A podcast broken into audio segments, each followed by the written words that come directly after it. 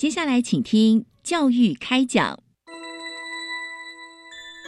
越学越多，越学越好玩；越学越多，越学越好玩。如果教育是春雨，我希望能滋养每一颗种子；如果教育是阳光，我希望能活络伸展每一株幼苗。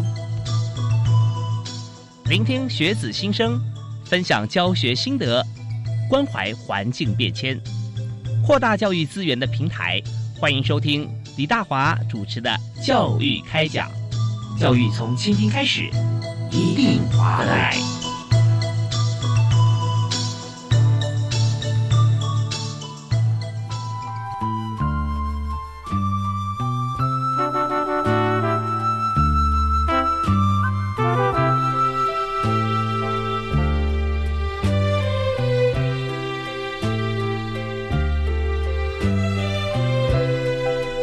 亲爱的听众朋友，大家好！非常欢迎您锁定国立教育广播电台，收听今天的教育开讲。我是主持人李大华。那我们知道，在这个台湾四面环海，而且呢，我们有许多的河川。那在呃水上活动这方面哈，一直是很多朋友的最爱，不分年龄哦，这从小到老。只是说这个比较长一点、年纪比较大一点的朋友哈，会知道说，台湾过去呢，因为有这个海边有海防，所以呢，我们对海上的这个水域哈，有特定的海水浴场以外。外那比较少接触啊，但是在河川呢啊，或者说有些像是潭呃塘，像这边我们也常会有些户外的这个呃旅游露营啊，这些都都常接触这个呃水上活动。而在今天呢，我们就要谈就是台湾水上活动的安全啊，那特别要谈水域安全的呃部分，我们怎么做啊？我们专家可以提供给我们自救的方法，或者说有哪些的安全设施，我们评估呃这边的水域我们才能够下去，否则的话我们一定要特别。小心。那今天我邀请了三位特别来宾啊，首先为大家一一来介绍。那第一位为你介绍的是台湾大学的康正南教授啊，康教授你好。啊，主持人好，各位听众大家好，是非常欢迎您。那么呃，另外呃还有两位啊，分别是中华民国游泳救生协会的王英洲秘书长啊，秘书长好。主持人好，各位听众朋友大家好，您好。好，那以及游泳救生协会的郭红星郭理事长，主持人好，大家好。哇，三位都是专家啊，所以在这个水域安全方面哈，我们就知道说，嗯，有许多的地方哈，我们都一直着重啊，要告诉大家怎么样能够做好安全的设施哈，不管是业者或者说政府部门。那对于喜欢享受这个水上活动朋友来讲啊，其实如何宣导这个安全跟这个呃自己本身要先有一些像这个游泳啊或救生技能啊，这蛮重要的。所以首先呢，我先先请教康教授啊，那谈一下就是在这个呃近年来哈，特别是同学。啊，学生在这个水域安全方面，我们有哪些的啊执行的策略，还有取得什么样成果？啊，我们政府，我们教育部呃体育署，或是说以前的教育部的那个体育师啊，那我们事实上从两千零一年开始，那我们政府就一一直长期以来就一直在开始实施我们学生的水域安全的一些呃相关的一些计划以及策略的相关的一些活动。那基本上在这在每从两千一年开始，我们每五年都有一个阶段。那不外乎就是在加强学生呃三个面向，第一个是认知，第二个是技能，第三个是情谊啊，这也是我们教育的一个基本的一个概念啊。那长期以来我们在学校端这个部分，大致上还是以我们的提升我们学生的游泳能力哦这个技技能为主要的一个施策的重点。嗯哼。但是我们会发现，就是说，那事实上我们也可以看到，就是说近年来的一些学生的一些溺水的的事件的发生，嗯，事实上。经过我们政府的一一番的一个努力啊，哦，那我们可以发现到，事实上我们游泳池的一个溺水是的的的事件，逐渐的逐年在减少。到目前为止，大致上差不多没有百分之五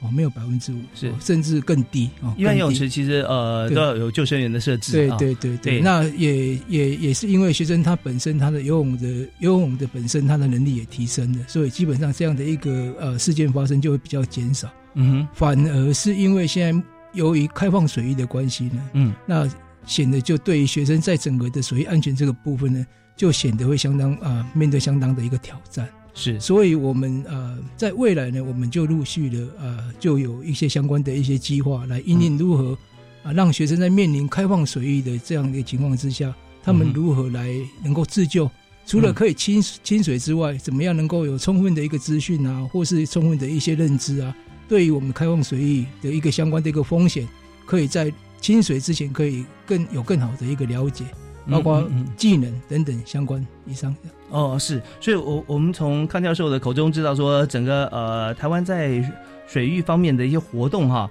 从眼镜，就是说之前我们在呃游泳池啊各方面，其实我们已经做得很好，但现在越做越好啊。那开放水域就是我们讲的河川或者说海洋啊，那这边那我们也是做了很多，特别在技能方面，您刚刚说有认知技能，还有一个是情谊，情谊，也就是说嗯，怎么样让这一些水域安全的相关的一些知识能够升值在每一个学生的一个心目中。吸反应啊，就反射动作，对对对对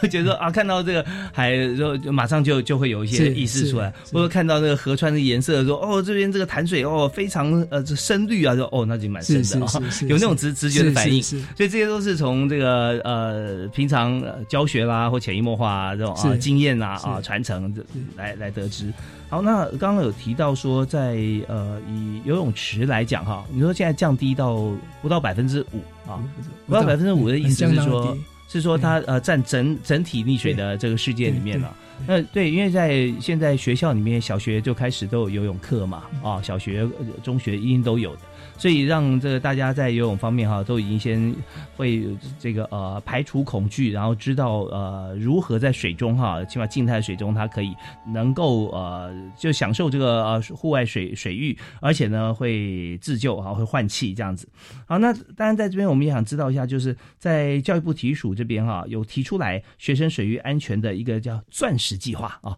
那为什么会提钻石计划呢？好，我是这个计划的主持人啊，哦就是今天也特别来做一个宣传。我觉得就是说，事实上，犹如我刚才所提到的，就是说，因为我们政府呃，我们在教育部呃，基本上我们在推行的大概还是着重在于学生的游泳教学。嗯哼，那我想经过这几十年的一个努力啊，那基本上我们学生整整体的一个游泳的能力，事实上是有明显的相当的提升。嗯但是我们会发现，就是说，我们近年来由于尤其我们开放水域逐逐渐逐渐，可能未来都一定都会开放。包括行政院行政院苏院长他已经开放了三年，他向山林致敬啊。那未来是不是会向大海致敬？那这部分，我想我们还是可拭目以待啊。现在感觉起来好像都开放啊，这现在目前是还没有，因为还有很多的在大海这个部分，它有很多的环节必须要还在做协调。是那山林之前是没有开放的，对，那现在现在好像已经开放了。那开放跟不开放要怎么样去判断？那政府他们有一个相相关的一个机制了哈，那这个我们就不是很了解。嗯嗯但是未来未来面临到大大海未来要开放，或是说啊、开放水域要开放，那势必会有相当的对于我们国国人同胞也好，或是学生也好，是确实在我们的整个的风险上面一定会有相当面临到相当一个挑战。是所以我们就会去想到，就是说过往的一些啊，我们的一些政策还是着重在学生的一些基本的一个游泳能力，还有一一些基本的一个宣导。嗯哼，那人命相当珍贵，是那钻石也相当珍贵，嗯所以钻石就如同人命一样，都相当的珍贵。所以我们就把这样的一个计划呢，希望可以再把它提升一下，所以我们把它称之为钻石计划。哦，这个是一个初步的一个构想。是那基本上这个计划大概着重在于几个面向。嗯第一个面向就就是跟科技整合。嗯那以往我们学生在谈自救，那我们自救大部分都是在游泳池啊，嗯然后老师教怎么样做自救啊等等这一些。嗯嗯，但是游泳池毕竟还不是开放水域，不是大海，不是溪河流，对，所以我们希望可以未来我们可以透过一些开发一些 VR 嗯哦，或是一些虚那一个拟实境对一些虚拟实境的一些相关的 AI 来透过来做结合，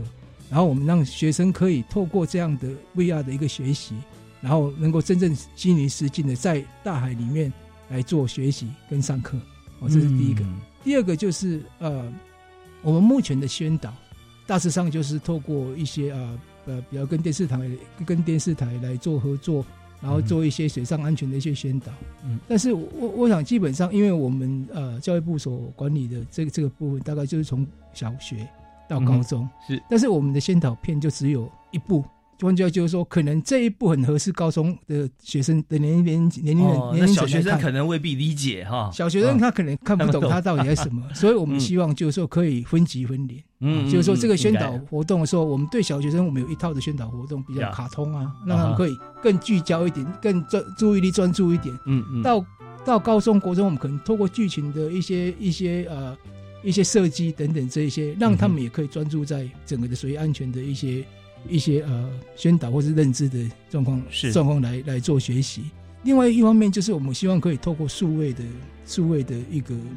科技，然后来让学生除了课堂上，我们也可可以透过电脑的的数位的的科技，然后来嗯引导学生能够从电脑里面来做了解。这个是从教育端来看。嗯嗯那如果从宣导端来看呢？看呢，我们希望可以透过我们的整个的资讯资讯的一个传播，包括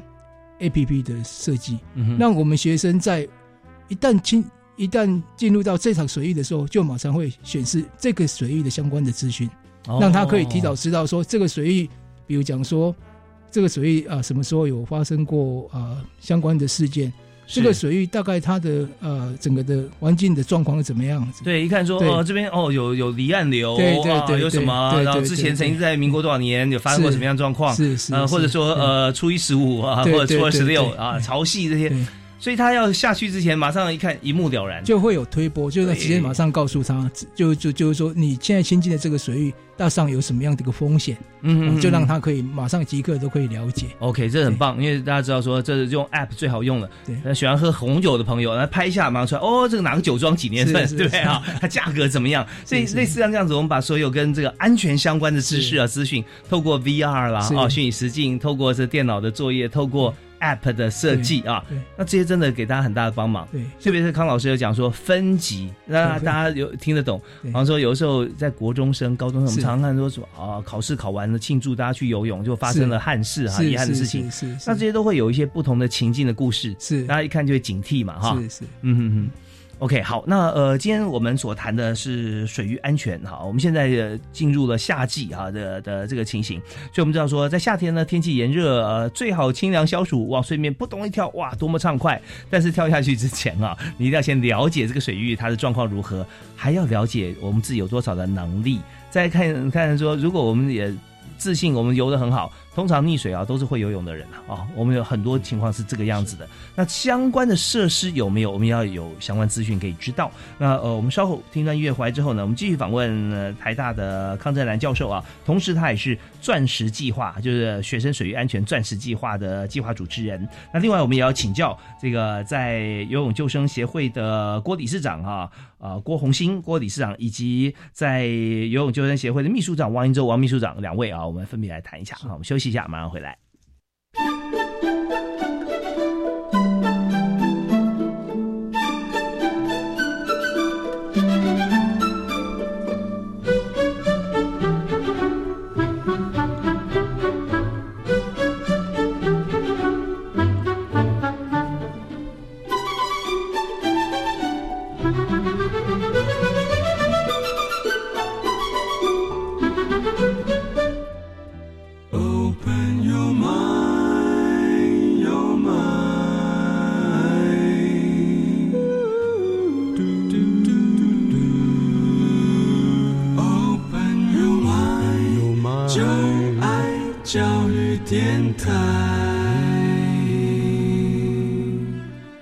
常欢迎您持续锁定我们的频道——国立教育广播电台，在每个星期一跟星期二晚上七点到八点钟为您播出的教育开讲。我是主持人李大华。那么今天跟大家分享的话题就是现在进入夏季啊，夏天就是户外运动非常好的季节。但是呢，我们一定要重视安全，特别是在水上活动方面啊。当然，这个水域活动包含水面上还有水面下啊，潜水、浮潜这些也很重要。那我们今天特别邀请到在教育部提出学生水域安全的钻石计划的计划主持人台大康德南教授。以及在中华民国游泳救生协会的理事长跟秘书长哈、啊、两位。那么呃，首先我们这边先现在请教呃理事长这边哈，就是呃我们现在哈、提出这个呃水域方面的一个安全的钻石计划嘛啊，那当然我们也会知道说，我们不断的推陈出新，因为这是一个。今年累月一定要做的事情，是因为这个小朋友出生不断长大，对于每一位孩子到呃一定的年龄来讲，都是新的事物啊。所以我们来看哈，在幼儿方面，现在的小学生哈，还有就是学龄前的啊，学龄前的幼儿，在这个呃防溺啊，就是说防止他溺水的这样子的一个情形哈，有什么样的注意事项可以建议给大家？那跟成人不一样，或者是大学生不一样的是，大学生是相约出去，小朋友大部分是家长带出门。嗯，那这样带出门呢？那发生意外最重要的关键，应该就是属于家长的认知不足，是我们的防溺的关键点了。所以现在其实教育部啊，各个大学里面都有很多的防溺宣导。然后你也看到夏天到了嘛，电视很多节目都有这些防溺宣导。是，但事实上在幼儿教学的时候，应该要在课程里面。也植入一些孩子的配合的自救的方法，比如说，呃，孩子掉到溪溪里面、掉到湖泊里面的时候，他不应该是花很多力量去奋力的挣脱或游泳，他应该要花时间想办法让自己保持漂浮、仰漂在水面上。那个时候很难冷静了哈，很难冷静啊，所以必须把第一直觉设定在让他自己漂起来，在节省体能的情况之下等待救援。嗯哼，那协会我们最近也是在研究，呃，能不能有一些虚拟的教具，嗯，然后能够帮忙孩子们，就是更有体验感。是，然后甚至我们也做了一个实际的教具，做了一台车子，然后当孩子掉到车子掉到水里的时候，孩子怎么样用他小小的力量来脱离这个车子里面？你说这是做的一个教具？对，我们做了一个教具，然后现在正在开发中。那多大？它？车子多大是吧？啊，车子可以坐一个成人一个孩子进去。OK OK，那我们现在就用自己的孩子在做测试。你的孩子？对，就自己的孩子，刚刚好就幼幼儿园大小哦，所以我们就很希望这个未来也可以跟这些体育署的这些长官们，然后还有跟其他的协会啦、学校们都可以互相合作，然后把这个安全的感受感知更明确一点点，先在呃泳池里面感受好。太棒了！掉到泳真的有意外发生的时候，事实上是有机会延长被救援的时间。嗯，是。现在和我们来呃讲述这段谈话内容是游泳救生协会的理事长啊郭红新郭理事长。呃，郭理事长提了一件事情，现在大家非常熟悉。我们现在知道，任何各行各业做任何事情，就四个字，叫做呃提前部署。是，对，所以我们现在我们这一定要提前部署啊，不能等到发生的时候，你在岸边再怎么喊他说啊，你要轻松飘啊，这完全没有用了哈。或者打开车门，他更不知道怎么打开。所以我们现在就设计了一辆呃道具车了哈。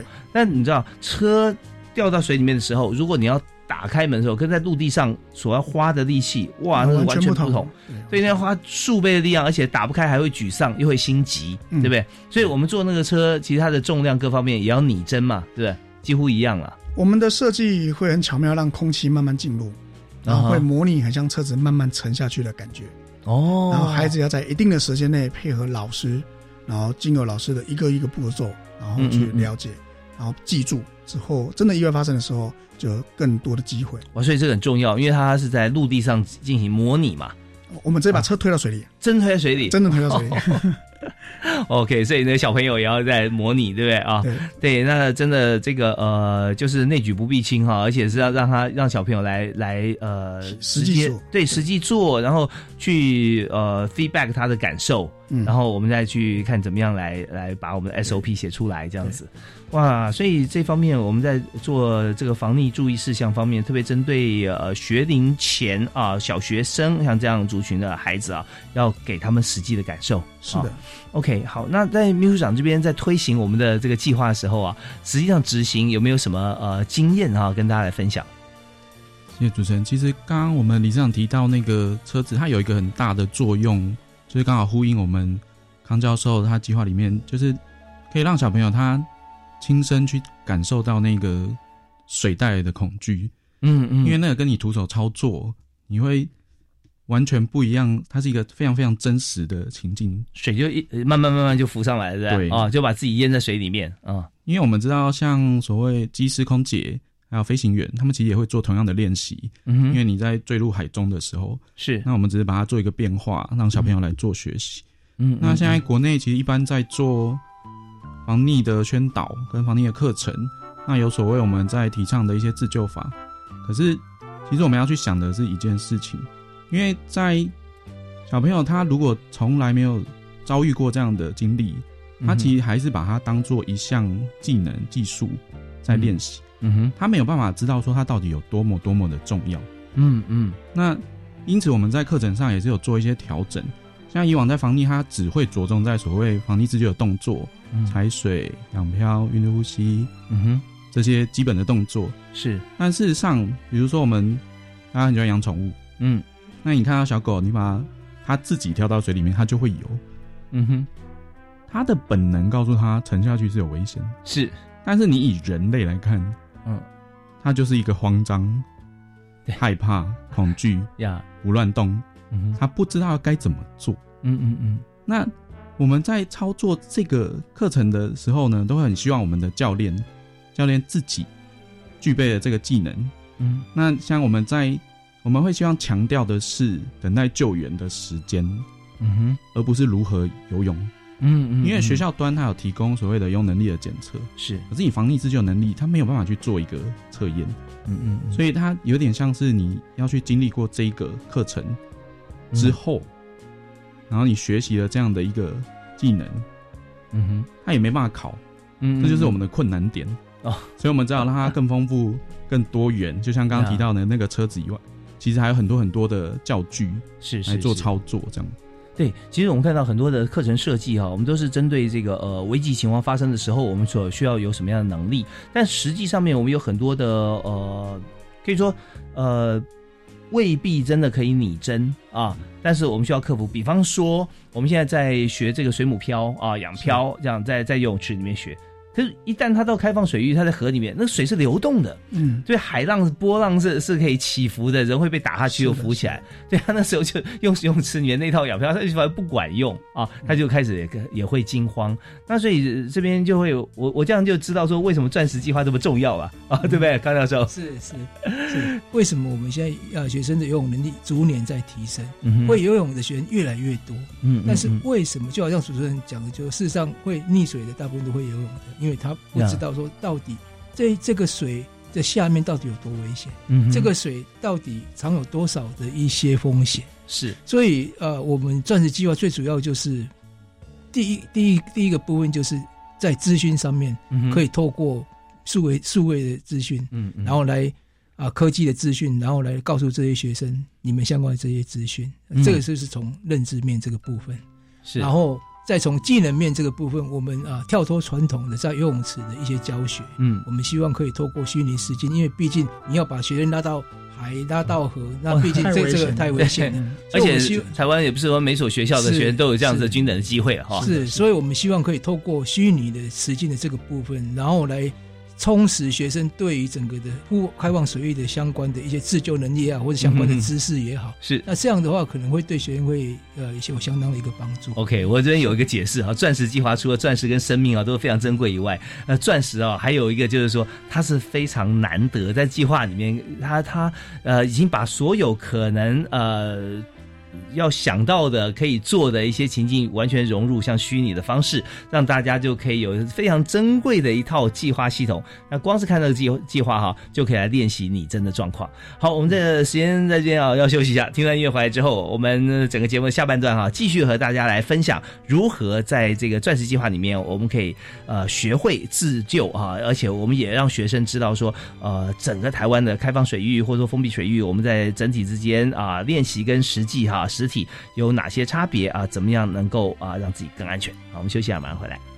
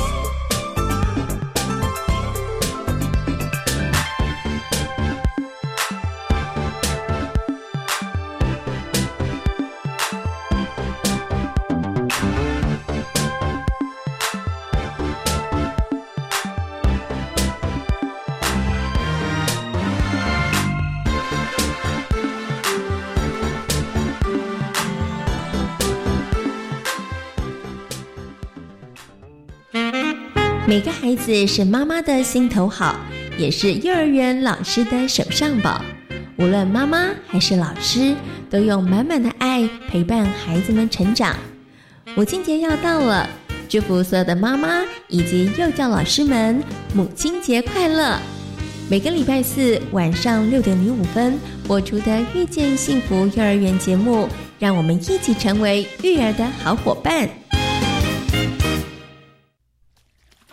我们在外面玩水，看到有人溺水了，要怎么办呢？遇到有人溺水，不要冒险跳下水，应该大声呼救，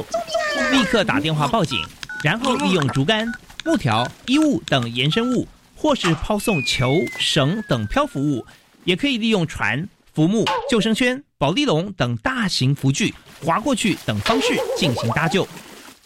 以上广告由教育部体育署提供。每年四月到六月是上市、上柜、新贵公司召开股东会的旺季，在疫情期间，请遵守相关防疫规定。进入会场记得戴口罩，配合量体温。更建议您使用股东一票通电子投票，不必亲自去会场，只要透过电脑或手机，不管在任何地方，都可轻松行使股东权利。股东一票通电子投票真轻松。以上广告由金管会提供。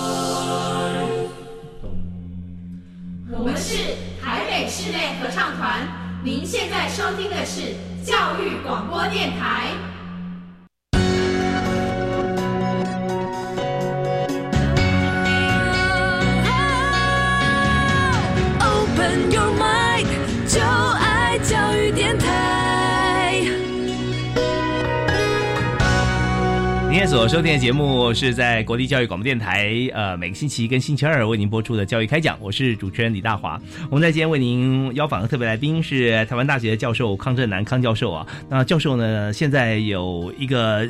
任务哈，非常重要，就是他是现在学生水域安全钻石计划的计划主持人啊。那这个计划其实最主要是针对台湾的学生，能够在呃。每一年哈，这个学生进入的时候，包含学龄前啊，到这个小学啊，这些学生他都可以哈，包含中学。那么透过钻石计划哈，可以认识这个水域的安全啊，怎么样去自救？还有就是在呃面对不同啊开放水域的时候，我们会先有一些认知跟资讯啊，这些方面都能够了解。好，那呃另外呢，我们还有两位特别来宾是中华民国游泳救生协会的理事长跟秘书长哈，呃郭红兴郭理事长以及王英洲王秘书。长，那两位在这个呃民间可以说跟政府之间做充分的合作哈。中华民国游泳救生协会其实每一位都是热血青年啊，来参加就是为了要救人呢，不是为了要游泳啊。所以游泳救生其实着重在救生这一方面。那这边也是学有专精啊，呃，我们稍后也会一起来分享。好，那刚才呃在教授这边康正南康教授有提到说，我们现在主持这个呃钻石计划，我觉得真的很有价值哈。他的他的以生命的价值跟他这个整套计划的这个。可贵的价值哈，都是跟钻石一样，所以我们在这里我就想到说，呃，在执行的时候哈，我们规划的一些策略哈，跟以往我们就一般的水域教学哈，呃，有很大不同点。你要提到说，我们有结合电脑虚拟实境，有 App，对不对？那么实际执行跟学校之间怎么样来做配合呢？好，基本上哦，首先我们从呃我们的虚拟实境这个部分呢，事实上我们事实上这样的一个构想也是从澳洲里面的一些他们的一些教育里面看看到的。嗯，那事实上我们知道澳洲它也是四面都黄海，对。那他们对于他们的学生学生的一个开放水域的教育，大概大部分还是会有虚拟实境的这样的一个一个课程，让学生来做体验。嗯哼。那我们现在目前这个策略，我们是希望说我们会会去设。开发一套虚拟实境的相关的一些软体，嗯，然后我们会让我们的县市政府，嗯，哦，他们来参与，对？然后希望县市政府可以提出几个示范点的学校，让这个学校来试办看看啊，就是说，嗯，这几个学校有比较特殊的条件吗？呃，他们都可以来申请，然后再透过审查，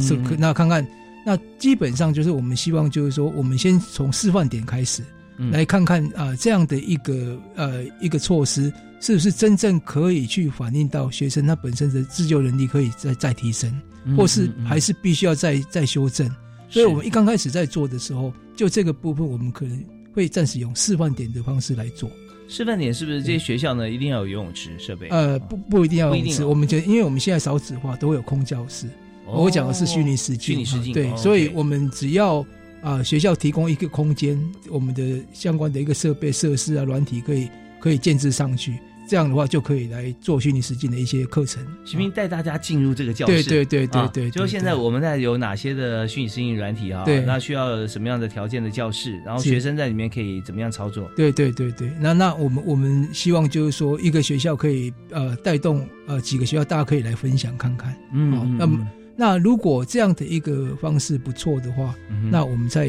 逐年逐步，因为我们这个计划是五年，所以我们嗯嗯嗯。啊、逐年逐步的来做推广，是。让呃希望说可以普及到啊、不敢说每个学校都有，但是我们还是希望说偏乡的学学校可能会要比较优先，因为毕竟他们的资源会比较少，嗯。尤其我们的偏乡不是山就是海。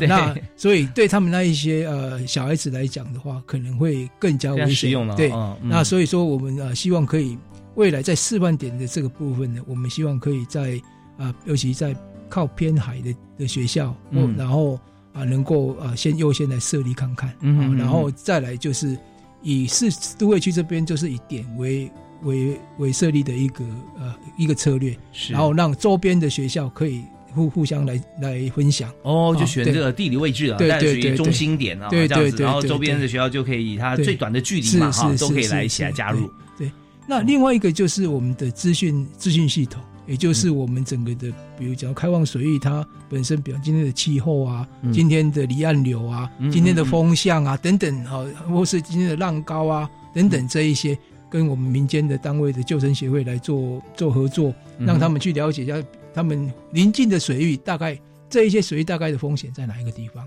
嗯那给我们嗯。提供给我们做参考，我们会把这些风险把它建置上去。那除此之外，我们会啊连接到，比如讲说国家的防灾中心啊，嗯。我们的气象局啊，嗯。然后然后我们的那一个消防署啊等等这一些网站，他们也会有提供相当的资讯。嗯。那借由我们这样的一个呃一个资讯平台，那学生也可以直接上去可以去了解。嗯哼哼。那这些资讯都会放在 App 里面。哦所以你除了可以从电脑里面可以从网站里面可以看得到，你只要在下载 App，你也可以看得到。哦，这个 App 也是可以有推播的功能。换句话说，你走到哪里，我们未来可能会跟 Google Map 来做合作。嗯嗯嗯哦，但是还没有谈哦，就希望就是说，他可以知道你这个人到底跑到哪里去了。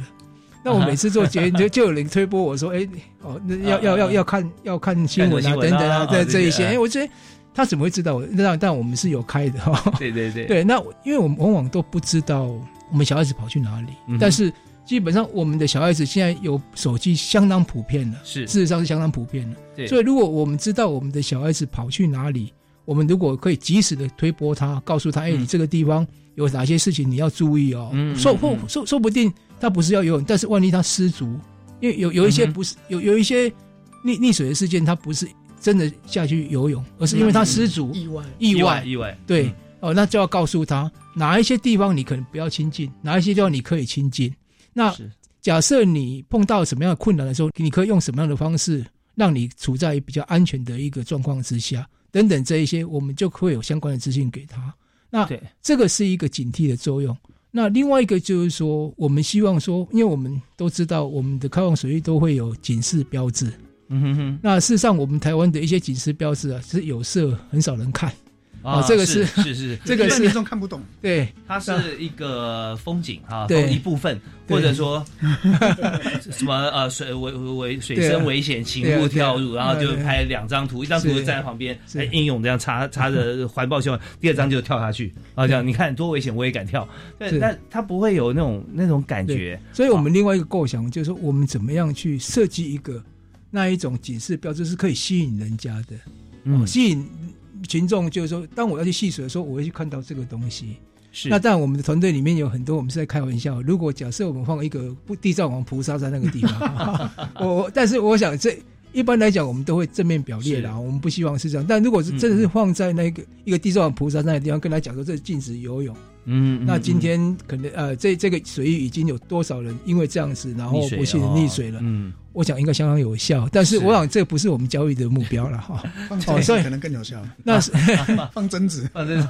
啊，所以说我们希望说，是不是可以用比较正面的表列的方式来看看怎么样的设计，什么样的图像或什么样的文字，可以让呃我们这些啊孩子或是我们的民众可以很清楚说哦。那这个地方大概是怎么样子？那我要小心什么？这也是我们另外一个一一个计一个子计划一个规划。OK，我们发觉说，真的呃，这个康教授不但有想法，而且有做法。啊，那很多时候哈，我们觉得要发明一件事情啊，要发明能力真的很困难，但是联想力是非常重要的啊。现在发明很多事情要靠联想，所以从这个呃，在节目上，不管你爱不爱看被推播，就想说好，那我一定要利用这个功能，因为大家甚至也跟大家分享一下，那这个 App 也是 A P P 啊，App，那 App 本身来讲啊，它为什么不用网站就好呢？有有些 R W 版啊，网页、手机也可以看呐，行动版，但是。网页哈，你用这个呃 RWD 来讲哈，就要符合手机的模式来讲，它很多是做不到的。比方说，它不能同时呼叫，好像说麦克风啦啊，或者说耳机啦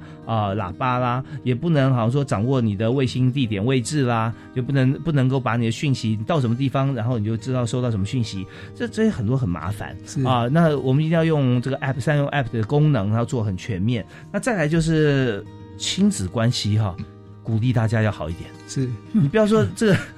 你你你小孩的手机啊也不跟你连，F B I G 根本没你的份，那你要关心他，你都没办法，对不对？所以说关系很好的话，知道说他要去哪里，还跟你讲，然后到那边你还可以推给他一些安全的知识啊，是很重要的哈。呃，所以这边呢，我们就知道说，呃，为什么钻石计划哈？这么样子全方位，呃，跟钻石一样珍贵，就是康老师这边有这个计划主持人有做全方位的思考。那么，呃，当然我们还有一点就是说，现在这样计划是在我们有一些学校，对不对？重点学校我们会会来让大家来做。那我也在思考到说，从这个计划看起来，就可以证明一点：学校不管你是念中学还是大学哈，小学，你只要学技能的的这个学科哈，实习非常重要。那这些学会了也有概念，有没有实习的机会哈？那我们休息一段，呃，听段音乐回来之后呢，我继续请康教授啊，还有两位啊的中华民国游泳救生协会的理事长哈跟秘书长哈，呃，王秘书长以及这个郭理事长来谈一谈。那么怎么样能够让大家能够体验到风险，安全的体验风险啊？然后呃，而且在这个呃真正在什么样的情况底下，我们有实习的机会？我们休息一下，马上回来。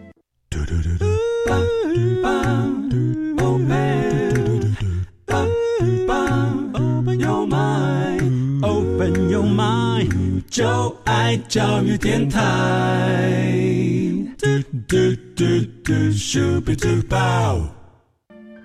我们今天在教育开讲节目里面，我们所谈的是这个游泳救生方面相关的教育议题。那么，呃，性命这方面，我们想明明是去度假或者去休闲、去玩乐，就游个泳而已，就就没回来了，你能接受吗？我相信没有任何一个家庭哈，亲朋好友呃，师长啊。或者或者是同学可以接受，但是这在每年我们几乎都有发生，是啊，但是让我们真的觉得非常遗憾。难道我们不能够有一年就全部都 OK 吗？那但这样是最高指导原则，就是我们今天的特别来宾啊，中华民国游泳救生协会的郭理事长啊，以及王秘书长啊，呃，我们去参加这个协会，最重要我们推广也是希望这样。然后，而且还希望能够挽救生命，但更积极啊，往前做的就是台大的康正南教授。那康教授今年主持一个钻石计划，就是如何哈能够呃推广水域安全，能够让所有的同学，包含学龄前哈大班的学生啊，都可以来呃认识哈这个水域安全。透过这个计划，所以我们现在想谈一下，就是呃我们现在怎么样能够让我们平常在学，我们这个计划本身已经有虚拟实境，然后有很多的推广啊，我们也想谈一下。呃，怎么样跟这个计划来配合？就是从中华游泳救生协会这边啊来看，我们平常哈推广这个游泳救生安全的教育，那是不是可以让同学有实习的机会啊？能够呃怎么样让大家觉得说我们在游泳池里面学的，然后真的是可以派上用场？然后怎么样来透过这个计划能够更加加分？嗯，是好，我们先请郭理事长。好，嗯，非常感谢康教授在执行这个计划哦，因为这可以帮助很多的父母。更了解水域的安全重要性。那这也是我们第一线的教练们。其实我们在推广水域安全的时候，会很希望所有的老师，只要你是水域教育的老师，你都应该具备救生员资格。嗯比如说婴儿游泳老师，比如说特殊身心障碍的游泳老师，嗯你都应该要具备，因为呃，我们刚才提到亲子关系实际上会影响孩子溺水的关系，这个嗯是有一个联动性的。那当亲子教育如果这个老师能够拥有救生的概念，事实上在课程当中，我们都会推广让老师来跟家长一起沟通的。嗯所以我们很希望接下来国内的所有的婴幼儿老师、特殊游泳老师都能够取得这个救生员的资格，因为他的教学经历跟模式就可以更宽广，尤其是在自救的部分，可以提供家长更多的意见。哎救生员资格是不是很难啊？其实很累啊，很累，是怎么样能够取得救生员资格？首先你要很会游泳，哦 体力、肺活量都要到达一个水平。要考哪些项目啊？距离怎么样？嗯，其实如果你的体能好，那游泳知识又到达一定的水平，事实上他考试的时候只考两百公尺，嗯，但是因为有没有说要要什么试？哦，他是救生四式，救生四式对，哦，有在五分半内游完。救生四哦，现在六分钟了。哦，六分钟对哦，放宽一点哈，放宽一点点救生四式是包含哪些？呃，抬头的游自由泳，然后抬头的游蛙泳，嗯，然后侧泳跟基本仰着游蛙泳，基本仰泳。那如果说平常像自由啊、蛙蛙泳啊都会，但是呃，像侧身啊这些呃没有那么熟，要学多久？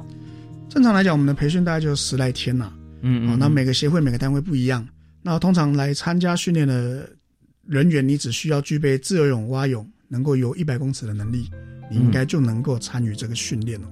哦，呃，对，但是有时间限制啊。如果慢慢游，但是大家飘飘也飘过去了，但是要要有这样的体力，对不对啊？体能。对，有时候那个还没有救起来就也被拖下去啊，那实在是很痛苦啊。对，所以我我们在这边知道说，呃，要老师啊也具备啊救生员对不对？的资格，所以我们也真的很积极的希望能够这样。那我还有一个问题想请教两位，就是说，呃，好像看到很多的影片啊，不管是台湾还是国外，一些婴儿的时期哈，是。因为他刚从这个母体啊羊水这呃呃这种浮浮力的这个感觉啊还还存在，所以是不是他比较容易学会游泳？呃，事实上，这边要稍微跟大家说明一下，婴儿学游泳，他并不是真的在学游泳，嗯，他只在透过水来感受无重力状态之后，来训练他的大脑。哦，所以它跟我们所谓的游泳这件事情，它其实还是有一点点不一样。游泳是属于一个技能嘛，嗯，但是对婴儿而言，它是在训练大脑。那稍微再大一点点，到到到一岁多之后，会再加入所谓的自救动作进来。嗯所以它的嗯最终的终点是学会如何漂在水面上等待救援。哦，所以他在婴幼儿时期，他不会呃很快就会漂浮，对吧？它是需要训练的。要训练的。对，那在我们台湾目前这边在训练婴儿仰漂的时候，很多还没训练完成，家长就已经舍不得了。哦，因为一定游泳一定会吃到一点水。哦，那正常啊。那婴儿的啊反应就是哭嘛。哦，那很多不是爸妈都受不了哦，是爷爷奶奶受不了。OK，啊，是的。好，那讲，但讲到爷爷奶奶这边哈，那我们刚才我们在听音乐的时候啊，那么呃，康老师也特别提到一点，就是说现在我们统计起来，发生遗憾的这个呃学生溺水哈，有一个统计调查的属性是多半是属于隔代教养，是爷爷奶奶呃带着小孩，是所以，为什么会这样呢？呃，基本上因为大部分大部分呃也都比较比较乡下的地方，嗯嗯，那尤其我们叫乡下有些沟渠啊、哦池塘啊，然后溪河流啊、哦海都相当的多。嗯，那因为父母亲他可能要忙于工作，可能就把小孩子就是托付给啊他们的父母亲来帮忙照顾。嗯嗯，那因为爷爷奶奶他本身他呃也没有什么样的一个水域安全的一个概念，嗯那他也可能不知道说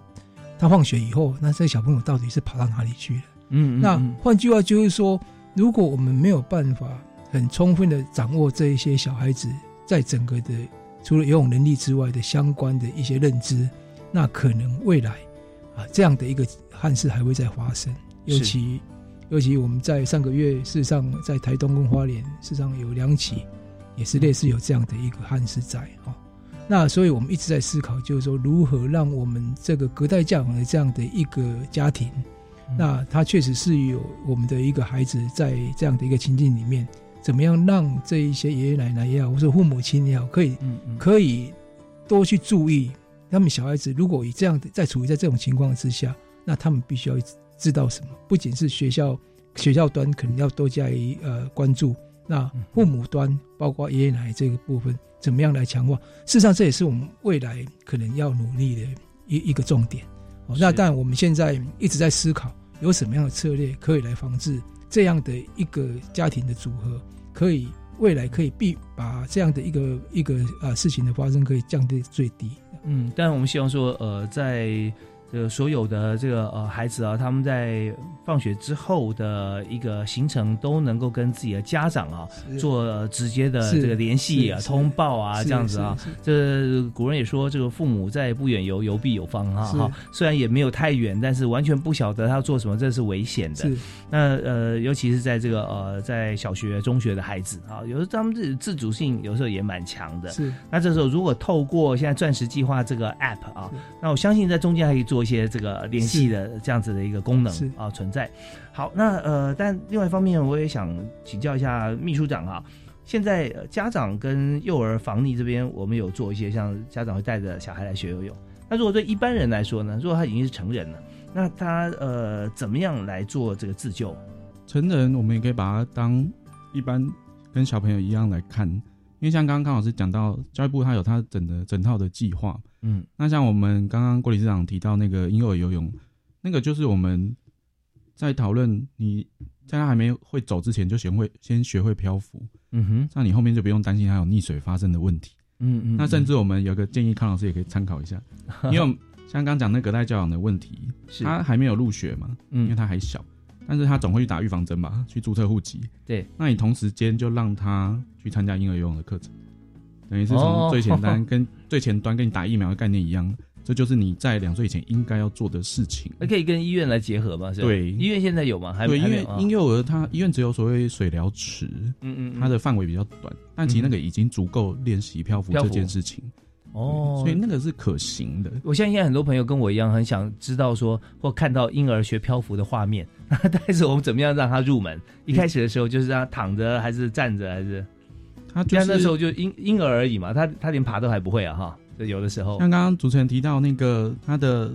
出生之后还没消失的那个闭气的反射，嗯其实那个是有研究报告显示的。嗯哼，所以为什么我们会很大胆的去倡导这项婴儿游泳的运动，也是因为这个关系。那嗯它在各个国家，我们以日本来看好了，嗯它其实从小学开始，它就一直在操作，其实就是那个漂浮的动作而已。嗯嗯，因为它主要的诉求也是一样，你就是要想办法撑得够久，人家才有办法来救你。嗯，因为那个跟在路上不一样，你路上可能晕倒了，打电话一九会教你做 CPR，嗯可是你在水里那边挣扎，打电话一九他也来不及教你做这些事情，是就是一个很很微妙的状况。然后再回到我们刚刚讲的成人，嗯，去年我们在帮，应该说也是教育部的计划，那做一个宣导影片，明示的。那我们去那个新北的清水坑，嗯，那它就是有一个桥，嗯嗯，然后那时候我们刚去的时候，就刚好遇到一群十六七岁的，然后他们摩托车停着，大部分的人都走下去岸边嘛，那就有两个从桥中间，哦，就准备要跳下来。那我想说这个一定很常来，果然，嗯，因为他们就开始脱衣服，嗯嗯，他也没穿泳衣泳裤，他就脱了身内裤，嗯，你说这个一定是住附近的，然后就叫那个记者、欸、先拍，先拍，先拍他们，嗯然后就把它剪进那个宣导影片里面。他就从上面可能大概有大概两层楼高的高度那个桥，嗯嗯，然后就直接咚就掉下去。那这边我们可以看到一件事情，就是所谓的你对于那个水域危险的判别。嗯哼，第一个，你不知道水深到底哪里深哪里浅。是，比如说我们去爬山，你看那个地形图，它就标给你嘛，对。学校地科都有教。可是水嘞，哦，它没有深度图，它的深度图画的很宽，因为那是海洋是研究在用的，嗯它没有像我们这样这么小一个池塘，然后告诉你哪边多深。而且有时候会有变化，对。不对？嗯，变化是在水流动比较多的地方会常常变化，可是你在那种固定的池塘，它其实形状是一样的。嗯嗯嗯。就像刚刚那个跳水的那两个小朋友一样，他很清楚知道这边是比较深，这边可能超过三米，他下去是不会插在水里面。嗯嗯嗯，但是你一般人去的时候，你不知道嘛，是，所以像刚刚老师提说，我们用那个地藏菩萨，那个效果真的非常好，甚至我们传说故事很重要。你直接用个那个感应式的三 D 影片，你就播一遍那个溺水的影片给他看，他就不会过去那个地方。但是这不是我们要做的，嗯嗯嗯。虽然说技术上可以做，但是还是希望从前端的观念是。然后像为什么很多成人他已经成年了，但是他还没有学会游泳这项技能，通常都是因为小时候发生过溺水的情况。哦，所以他再也不愿意去接触水。对，然后每次来学习课程的时候，第一关他都是要先克服对水的恐惧。嗯嗯嗯，不还愿意来不错了啊。他就是通常都是工作需求嘛，嗯，或者是他已经有闲工夫了，他才会花时间来重新挑战自己这个这个门槛。这样给。那我们做的事情也是很简单，你只能先从引导安抚。但成人跟小朋友最大的差别是，你可以直接从技巧来入手。嗯，因为他已经学会掌控身体的能力，对对，所以他只要掌握技巧，他就做得到，他才会明，他就立刻就明白原来这个水并不可怕。嗯嗯，但是我们还是会很希望他们，你在不要把游泳当做一项专业的技术，是因为它跟骑脚踏车一样，你学会你就忘不了，就忘不了了。但是常常忽略的是，你去戏水的时候，其他的那些要件，你的天气、你的水、你的温度、你的身体状况，你吃饱没，穿牛仔裤。对对对，这个才是我们希望他学。千万不要穿牛仔裤啊！对，而且还有个体能，有时候虽然技能会，但体能衰退哈，也也是个问题。对我们今天非常的难得哈，邀请到。康教授哈，台大康正南教授主持钻石计划，那么同时也邀请中华民国游泳救生协会的郭理事长哈，郭红星郭理事长以及秘书长王英洲啊，来到我们节目现场。那么最后剩下一点时间哈，我们要想请教授来帮我们做个结论哈。那但我这边其实啊，本来还有两个问题想请教，一个就是我们救生器材现在日新月异，除了抛绳枪以外，现在好像我在网络上还看到一个会会转弯会自己找人的救生圈啊，会有这种这种新形态的东西出现哈。那呃就。说我们在救生器材方面，我们是不是也是会呃不断的推陈出新？那另外也是呃想说，我们既然在呃封闭水域里面哈，这个学习技能，在开放水域碰到的话，等于说呃马上就要实战经验很很困难，有没有可能哈去去呃跟一些像水上的人合作，有飘飘河来上课啦？人造海浪的地方来来上课啊，救生课啊，其实应该也也是这方面应该也是可行哈，只不知道说我我们呃有没有办法这样跟民营业者来来一起来规划？对，不过我们现在最后一分钟要请您来做结论。好，谢谢主持人。好，那基本上台湾四面环海啊，那我们都希望就是台湾这么美丽的海岸线，我们希望我们台湾的每一个呃同胞都不管是小孩也好，大大人也好，都是可以有都很愿意去亲水。那当然呃，亲水一定会有风险。那我我想在这边啊，在呼吁啊，不管是学生也好，或是呃民众也好，啊，我们要清水，可能要了解环境，嗯，内在环境跟外在环境。那所谓内在环境，外在环境就包括相当的多，包括气候啊等等这一些啊。那内在环境就是要知道，就是说它的地形、地物，嗯，哦等等这一些，在这样的一个水域岸边里面，它到底是不是合适我们来做戏水？另外一个是要了解自己的能力啊。那比如讲说，我们常常看到的有一些呃，刚刚才秘书长也有谈到，就是说那些年轻的朋友，他跳水，哦，那喝酒，他喝啤酒，他也去游泳，哦，然后逞强等等这一些，哦，他他他们就是呃，对这样的相关的资讯不足，所以他会认为说，哎，我我是可以的，然后造成啊不幸。但最重要的还是还是一个，就是说，如果你要清水，一定要去了解。你自己本身所亲水的环境，跟你个人能力是不是能够足够来应付你你想要做的一些相关的一些动作啊？这个是最重要的一件事情。那当然，如果啊各各位各位的各位学同学，或是说民众